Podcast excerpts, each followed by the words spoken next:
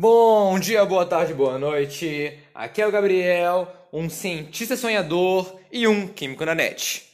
E sejam bem-vindos ao meu canal.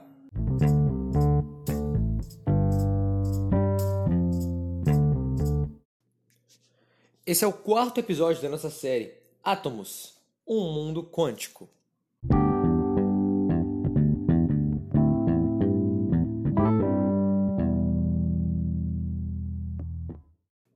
Bom, no episódio anterior, nós vimos o modelo de Niels Bohr e vimos que ele estava indo para o caminho certo. Só que o Bohr ele não deixou explicado e justificado o seu modelo.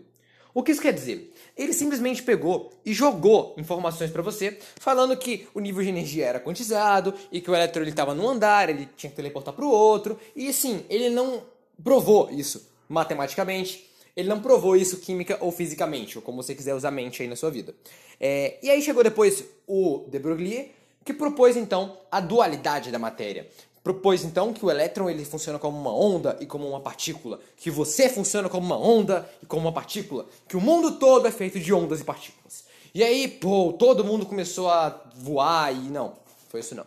Só que o elétron agora funcionando como uma onda, ele não pode mais seguir aquela ideia de Bohr, aquela ideia de que a partícula ela está num lugar preciso, num lugar certinho, ou está no andar 1 ou está no andar 2. Ela não pode mais fazer isso, porque ela é uma onda. E aí a gente entra então na teoria de Heisenberg que a gente viu na aula passada. E ele não está com câncer e não fazia metafetamina. O que ele propôs foi que quanto mais você tenta achar a localização do elétron, menos você consegue. Ou seja, é muito incerto a probabilidade, ou melhor, é a localização do elétron e a velocidade dele. O que faz sentido, já que ele é uma onda. E você não consegue, por exemplo, saber onde a onda sonora está. Eu estou falando aqui e provavelmente outras pessoas estão me ouvindo. Só que você não consegue saber localizar a onda sonora com precisão. E é por isso que era tão difícil. Porque você está falando de uma coisa filosófica, sabe? Você olha para si mesmo e pensa, tá, eu sou feito de bolinhas. Só que na verdade são ondas. E na real eu não consigo saber onde elas estão. Então onde é que eu tô? Eu realmente existo? Qual o sentido desse mundo? Puf, sua cabeça explode. Porque é uma confusão. Então, nessa aula de hoje, eu quero buscar então uma prova, uma justificativa, uma matemática que resolva e explique como a ideia de Bohr faz sentido e por que ela funciona. A ideia de Bohr ela foi usada de um modo muito forçado. E aí então, o cabe a Irving Schrödinger, um dinamarquês, se eu não me engano pelo sobrenome, Irving Schrödinger, Schrödinger, ou como você quiser pronunciar, eu não sei a pronúncia correta, é, como ele conseguiu, então, pegar e provar o modelo de Bohr, e justificar o modelo de Bohr e explicar. Correto? Então, nessa aula, a gente vai falar um pouco de função de onda, que eu vou explicar para vocês daqui a pouco o termo. Vamos falar então da equação de Schrödinger e vamos explicar então como o modelo atômico mais, mais próximo da realidade. Qual é o modelo atômico mais completo depois de Schrödinger completar e explicar o de Bohr. Então, para começar tudo, é, vamos imaginar a seguinte situação você. Ah, primeiro eu queria deixar um pouquinho claro o que quer dizer a ideia de forçado no Newsboard com um exemplo muito legal. Vamos supor que você está no seu quarto ano de ensino fundamental. Uma criancinha feliz que está na moda, tá no hype, é do geral aquelas pulseirinhas que pareciam umas molas no seu braço. Umas pulseirinhas em espiral, né, no seu braço. E elas eram coloridas, então tinha amarelo, tinha rosa, tinha roxo, tinha um laranja com vermelho, tinha um monte de cor bonita. E a moda das crianças lá era quem tinha mais pulseira no braço. Você botava suas 40 pulseiras no seu braço direito e você achava o líder da escola, o dono da gangue. Aí chegava a garota lá, que adora isso mais que você, e tinha dois braços, com 40 pulseiras em cada um. E todo mundo olhava pra ela e falava: Caramba, você é a líder da gangue. E você ficava triste, porque você queria ser o líder. Aí você ia pedir pro seu pai: Pai, eu quero mais pulseira. E o seu pai, filho, já tem 40. Por que você quer mais pulseira? E aí você não entenderia. E aí seu pai compra mais pulseira pra você, porque ele acha bonitinho. E você vai e tem duas, dois braços cheios de pulseira. E todo mundo lá na sua vida tem um monte de pulseira, tá todo mundo feliz, até que chega o seu professor de 80 anos, professor de ciência, e aparece com três pulseirinhas no braço. Uma roxa, uma laranja e uma amarela. Tu olha pro seu amigo, seu amigo olha para você, tu olha pra, tá, pra, pra líder da gangue, né, a menina com todas as pulseiras, ela olha para todo mundo, todo mundo olha para ela, todos em harmonia, num silêncio uníssono, olham pro professor. E todos pensam, Cara, ele é velho, por que ele tá usando isso? Perdeu toda a graça. Cara, isso é a ideia de forçado. O professor tá errado de usar pulseira? Claro que não, ele é só um velhinho que, que tá na moda. Ele pode usar, ele quer ser legal com as crianças. Ele é maneiro, cara. É legal pensar nisso. É fofinho.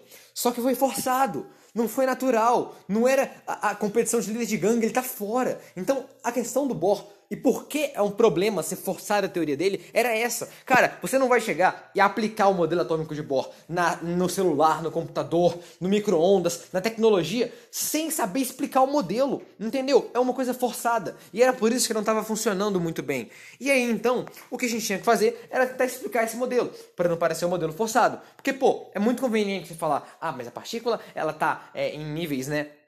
De energia mínimos, então é como se tivesse uma parede que impedisse que ela colapsasse com o, o átomo, o núcleo. Pô, bonitinho, legal, tá.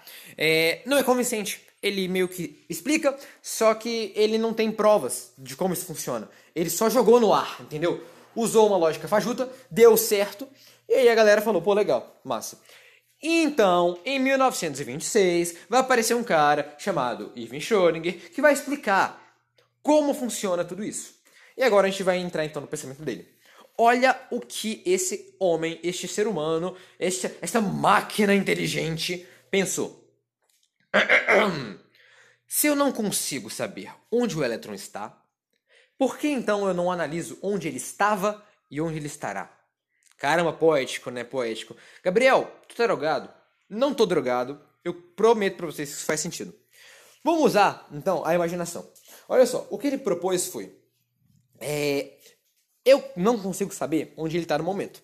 Mas eu consigo saber onde ele não está. Ou seja, se eu estou caminhando, se você olhar para o seu passado, você vai ver onde você não está mais. Faz sentido isso? Por exemplo, se eu falo que eu vou no mercado e a minha mãe chega e olha para minha cama, meu quarto, e vê que eu não estou aqui, ela deduz que eu não estou mais aqui, que eu estou indo para o mercado.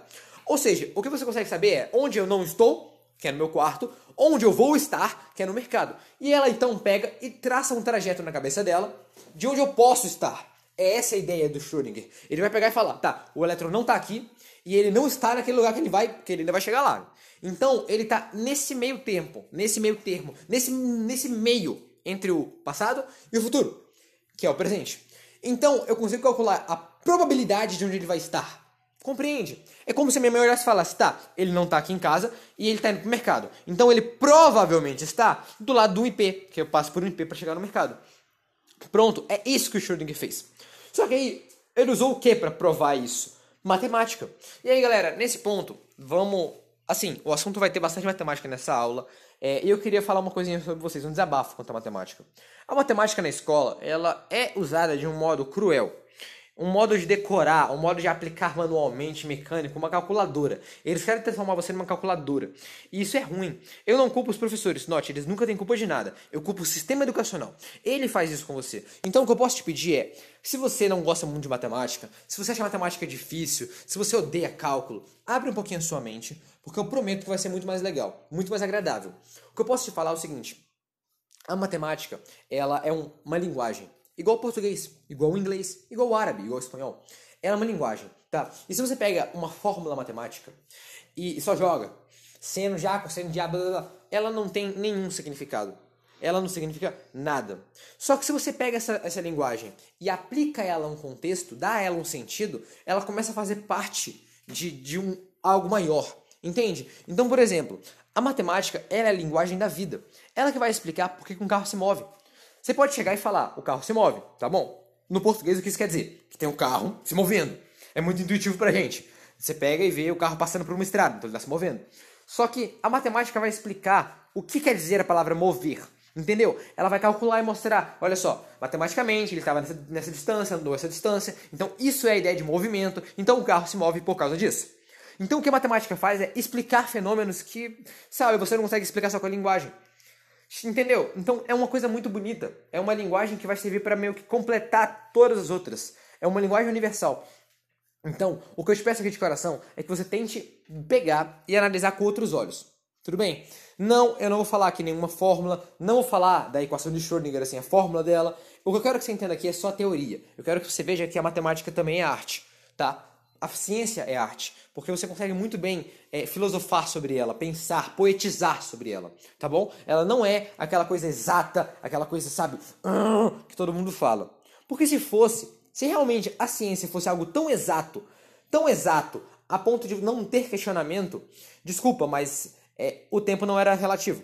O tempo seria absoluto, segundo Isaac Newton. Então, o que você tem que entender aqui é que tudo é mutável e tudo é arte.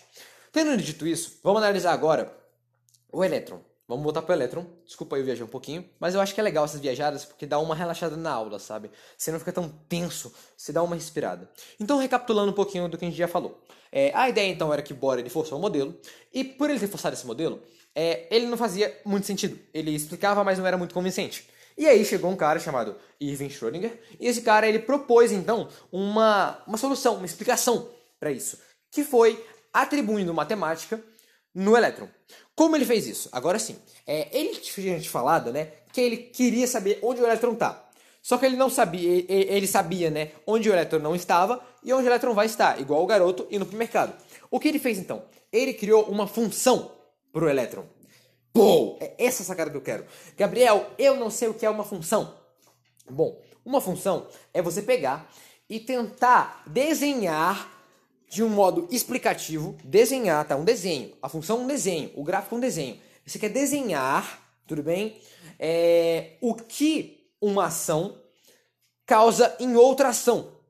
Gabriel, tá drogado? Não tô. Olha só. Por exemplo, vamos supor que você bate o carro.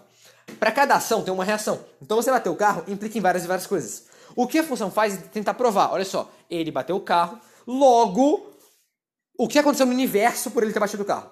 Entende isso? É isso que é uma função. Então uma função, por exemplo, que fala do lucro de uma empresa ao decorrer do dia, dos dias, né, mensalmente, por exemplo, o que ela quer dizer é quanto de dinheiro entra e quanto de dinheiro sai na empresa a cada dia. E ela consegue fazer isso tão bem que ela consegue até prever, antecipar resultados. E é por isso que uma função é tão importante. O que o Schrödinger fez foi dar uma função para o elétron, de onde ele estava, onde ele vai estar e onde ele pode estar no momento. Entendeu? É essa a sacada que eu quero que você tenha. Então, a função matemática dele, você não tem que saber explicar, calcular a função. Não, o que você tem que entender é o que ela significa. A ideia do Schrödinger foi dar uma função que explicasse o elétron, que explicasse o seu movimento, que explicasse sua energia, que explicasse tudo. Só que só uma função de onda, só dar e jogar uma função, não resolveria nada.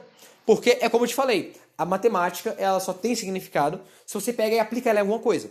Só te falar, é, Bhaskara não vai resolver nada na sua vida. O que você tem que fazer é aplicar a Bhaskara em alguma coisa. Beleza, Gabriel. Tá, entendi. Como é que eu vou aplicar então a função de onda? Bom, vamos por partes. Eu não citei, peço desculpas, o que, por que, que a função do elétron é de onda, né? Mas então, só para recapitular, de Broglie falou que o elétron ele funcionava como uma onda. Logo, a função que você vai usar é uma função de onda. E qual a característica da função de onda? Ela vai ter um ápice, um ponto mais alto e um ponto mais baixo. E vai voltar. Ela vai oscilar entre esses pontos. Isso que é legal de você falar. Ou seja, o elétron, ele não vai estar em qualquer lugar. Você entendeu essa ideia? Ele vai estar em lugares mais prováveis, com maiores amplitudes com uma onda, com uma, uma bolotinha da onda uh, maior. Entendeu a ideia? É essa, cara. Então, vamos lá.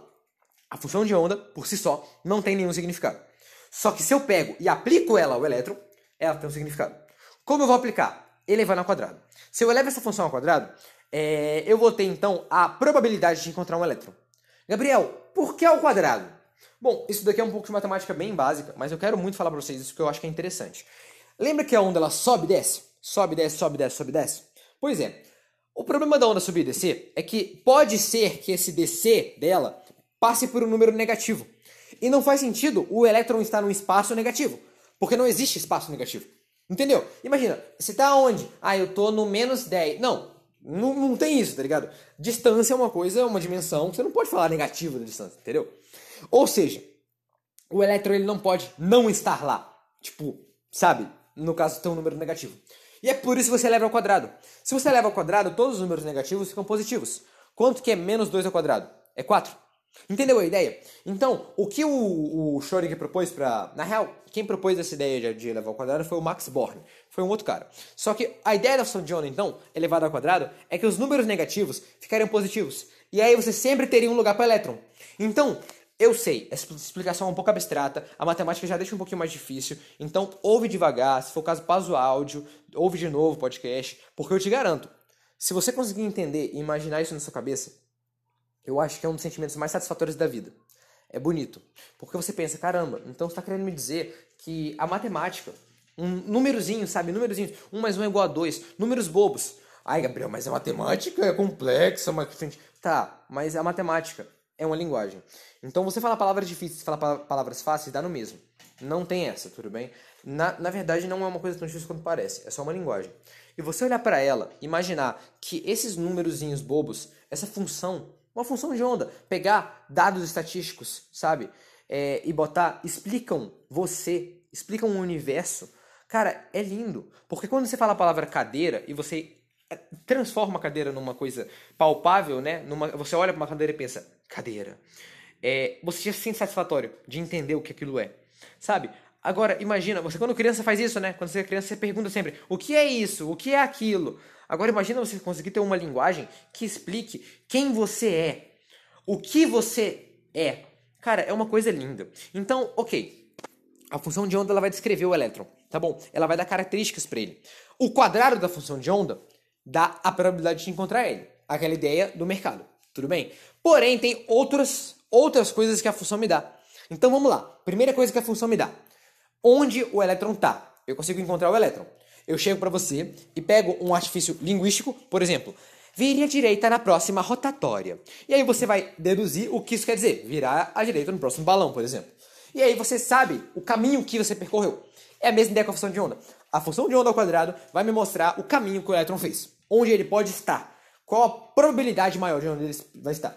Tudo bem, note uma coisa, vai existir alguns pontos que o vai ser zero. Vai existir alguns pontos nulos.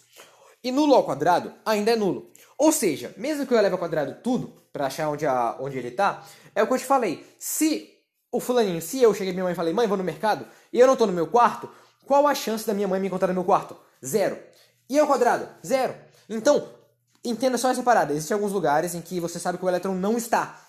São chamados de nós. São lugares onde o elétron não vai estar. E aí, isso bate muito com a explicação lá do Bohr, né? Porque o Bohr falou que o elétron ou está no nível 1 ou está no nível 2. Não é isso. Ele pode estar no nível 1, pode estar no nível 2, ou pode estar no meio. Só que a chance dele estar no meio é muito baixa. Entendeu? É muito baixa. Quase zero. Ou às vezes até zero.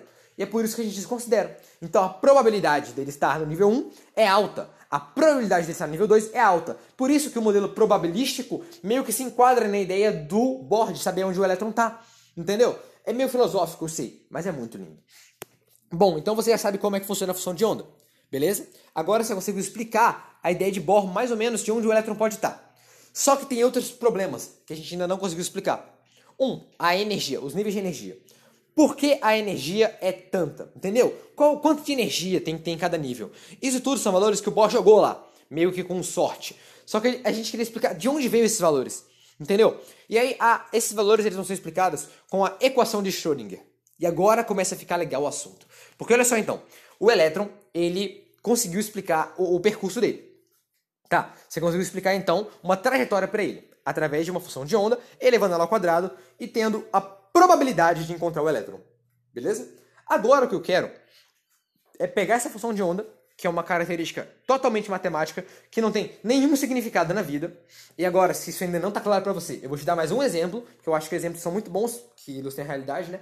Vamos supor que você está na rua e tu vê aquela menina muito gata. Tu olha e fala, cara, eu queria muito dar um oi pra ela. Então você chega nela, com respeito, claro, e olha para ela e fala, crase. E sai. Cara, imagina o que ela vai pensar de você. Ela vai olhar e falar, cara, esse cara é maluco. Por quê? Porque você pegou e jogou uma palavra aleatória, uma, uma palavra linguística aleatória, que não tem nenhum significado sozinha.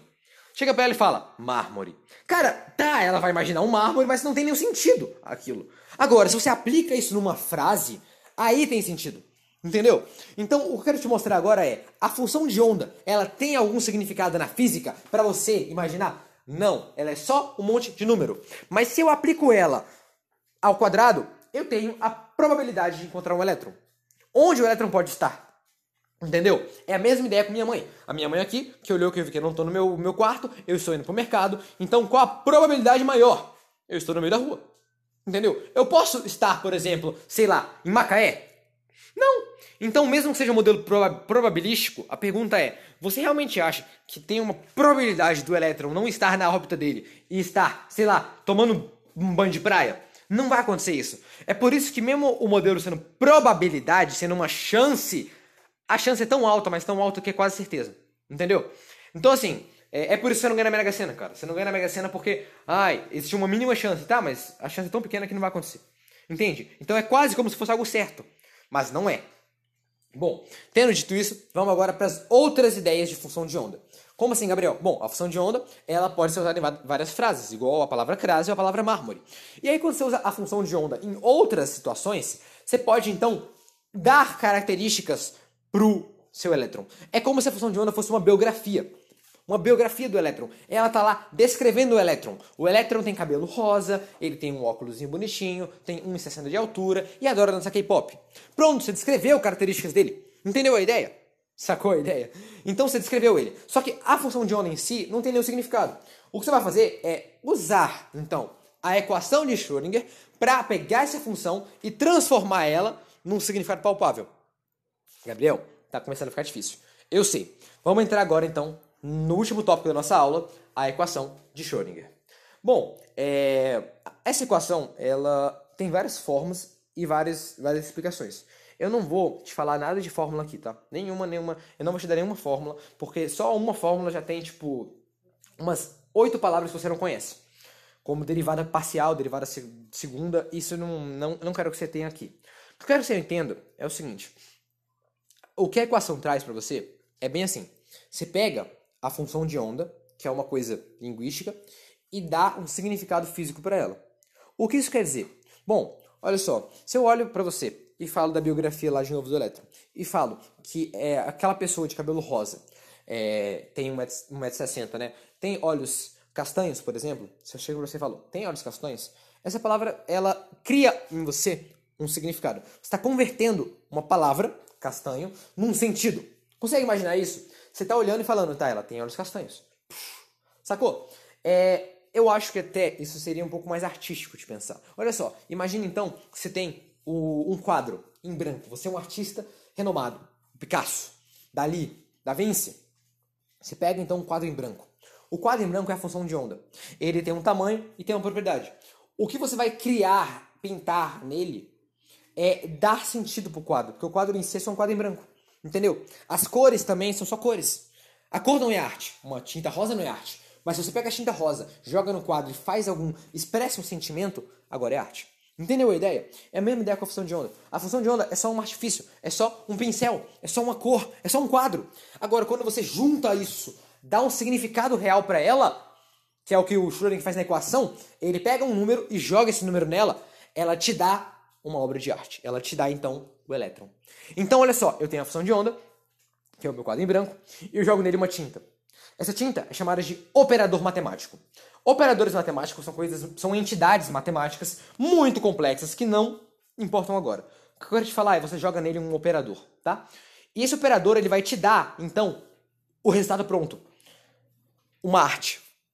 Então vamos supor que o que você quer é saber a energia do elétron. A energia de, de, o nível de energia do elétron, tudo bem? Você vai jogar nele então, você tem um quadro em branco, você vai jogar tinta verde com tinta vermelha e movimentar um pouquinho algumas coisinhas matemáticas básicas e vai ter então o desenho de uma arara. Agora você sabe a energia do elétron. Essa é a ideia que eu quero que você tenha. Ele vai pegar a função de onda, tudo bem, que é o quadro, vai jogar nele um operador matemático, que era tinta verde e tinta vermelha, que sozinhos não tem nada, e vai transformar elas numa arara. Então agora a tinta verde e a tinta vermelha tem um significado, uma arara. E essa, esse significado que ele tem vai ser a energia do elétron. Gabriel, então você querendo me dizer que a função de onda que estava no, no início, com o quadro em branco, ela vai continuar após a transformação? Vai, porque o quadro ainda está lá. Entende uma coisa? A função de onda ela vai estar tá no, no, no, início e no fim. O que muda é o que a gente joga nela. Você joga nela e ela se, se transforma. Você entendeu? Eu sei, é muito viagem, mas é muito lindo. Imagina só, eu tenho então tinta. Eu jogo a tinta no chão. Psh, não aconteceu nada. Agora eu jogo a tinta num quadro e fez uma, uma obra de arte magnífica. Você percebeu então que o operador por si só, o operador matemático, não serve para nada sozinho? Só que você joga ele numa função de onda, a função de onda não muda, o quadro ainda é um quadro, só que magicamente ele transforma aquela tinta, aquela mistura, num desenho. Entendeu a ideia? É isso que eu quero te mostrar. Então, o que a equação de Schrödinger é? É isto. Ela vai pegar e transformar pegar a função de onda como tipo se fosse um quadro, um painel, uma, uh, entendeu? Um lugar para você agir, para você ser artístico. Vai jogar o operador matemático, que nada mais é do que arte, uma tinta, ou então, sei lá, é, umas lantejoulas, alguma coisa mágica, glitter, e vai transformar aquilo que outrora não tinha nenhum significado além de ser uma tinta, um glitter, em uma obra de arte, um significado real, em uma obra de arte. Entendeu a noção? Vamos lá agora para matemática um pouco. Essa parte vai ser um pouco mais teórica, né? um pouquinho mais chato, mas eu acho que vale a pena. Então vamos supor que eu tenho então a função de onda, que ela é escrita de modo com uma letra grega, tá? O psi, que parece um tridente.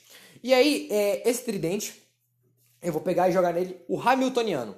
Gabriel, é o tiozinho do bar? Não. Eu sei que Hamilton parece muito o nome de um tiozinho de bar de sexta-feira, que vai gritar truco e quebrar a mesa e vai beber umas 15 Skol até ficar loucão de Skol, porque ele é um tiozão, e vai estar tá lá ouvindo o jogo do futebol falando com os amigos dele, tendo uma vida feliz. Esse cara, esse cara é feliz, esse cara zerou a vida.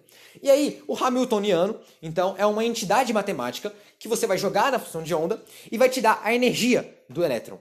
Entendeu? É mágica. É literalmente você pegar e jogar. Você pega o Hamiltoniano, joga ele na função de onda, e aí ele vai te dar, como resultado, a função de onda mais um valor. Esse valor é o nível de energia. Entendeu a ideia?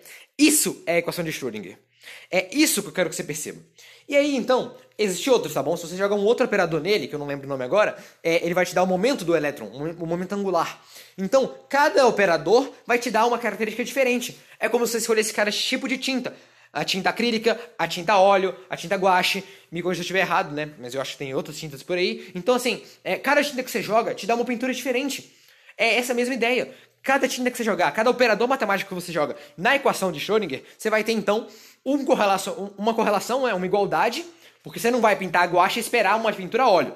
Entendeu? Se você pintou a guache, a sua pintura, sua obra de arte vai ser a guache. Essa é a ideia. Então, olha só, o que aconteceu é, você tem uma função de onda, você vai jogar nela então um operador, e ele vai te devolver, dependendo do operador, um valor, um significado. Seja ele a energia, seja ele a velocidade, seja ele as características do elétron, entendeu? Bom, é, essa é a ideia de Schrödinger, e graças a isso ele conseguiu explicar então os níveis de energia. Explicar agora fez sentido a explicação. Ele calculou com a matemática e deu certo. E aí então ele foi e caracterizou esses níveis de energia, ele chamou esse nível de energia de orbitais. Orbital é uma palavra que provavelmente você já ouviu. Os orbitais SPDF, que a gente vai ver nas próximas aulas. Então agora o Schrödinger ele conseguiu então dar orbitais ao elétron, explicar onde estão os orbitais. O que é um orbital então? O orbital é onde vai ter a maior probabilidade de encontrar um elétron. Só que aí, quando o Schrödinger foi fazendo esses cálculos, ele percebeu que na verdade é, não é bem é, círculos igual a gente pensava. Na verdade, os desenhos são engraçados e chega a ter flores e coisas assim. E o, o lugar onde o elétron fica é, é bem cômico. É bem diferente do que a gente imaginava. Bom, sobre os orbitais e sobre tudo isso, nós iremos falar na próxima aula. Essa aula foi um pouquinho mais curta que o normal, porque é, era uma aula bem pesada, então eu queria que fosse bem menor para vocês absorverem toda a informação. Não é uma coisa fácil de interpretar. Bom, fiquem aqui. É...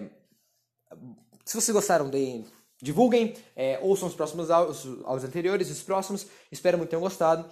É, aula que vem, então, nós falaremos de orbitais e finalmente nós começaremos a falar do primeiro átomo, o átomo de hidrogênio. Eu quero poder falar do, do átomo de hidrogênio para vocês.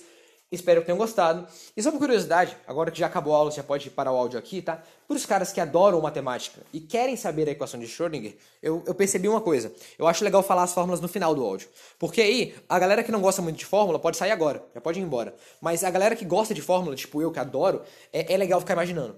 Então eu vou falar aqui um modelo bem fácil da equação de Schrödinger, só para você entender, tá? O modelo do Hamiltoniano, o operador Hamiltoniano.